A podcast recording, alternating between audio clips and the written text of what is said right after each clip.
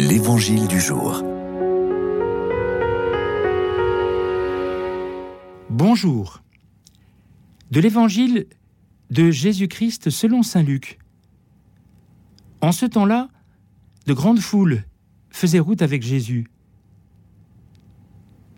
Il se retourna et leur dit, Si quelqu'un vient à moi sans me préférer à son père, sa mère, sa femme, ses enfants, ses frères et sœurs, et même à sa propre vie, il ne peut pas être mon disciple.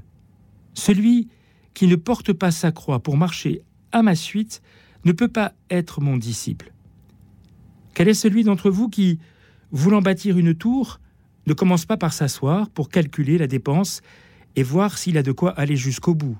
Car si jamais il pose les fondations et n'est pas capable d'achever, tous ceux qui le verront vont se moquer de lui.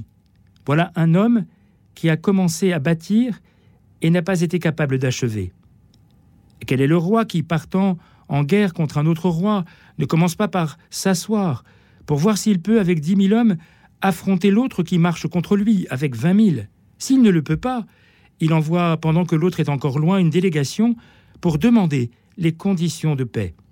Ainsi donc, celui d'entre vous qui ne renonce pas à tout ce qui lui appartient ne peut pas être mon disciple. Que ces paroles sont dures à entendre, que ces paroles nous semblent étranges dans la bouche de Jésus. Et pourtant, nous le savons bien, c'est Jésus qui a raison. Et les deux exemples qu'il prend, qui sont très concrets, nous montrent que dans la vie spirituelle et dans la décision de le suivre, il nous faut évidemment tout remettre entre ses mains. Ne nous laissons pas euh, impressionner par le fait que Jésus appelle à, le préférer à tout. Euh, c'est normal. C'est normal. Jésus est le Fils de Dieu. Jésus est notre Sauveur. Il est tout pour nous. Cela ne veut pas dire que nous allons abandonner les autres. Ça ne veut pas dire que nous allons vivre comme un ermite. Ça veut dire simplement que tout ce que nous vivons, tout ce que nous faisons, nous le faisons en référence à lui. Voilà. Et cela, encore une fois, de la part de Jésus, est une manière de nous préparer à cette condition de disciple.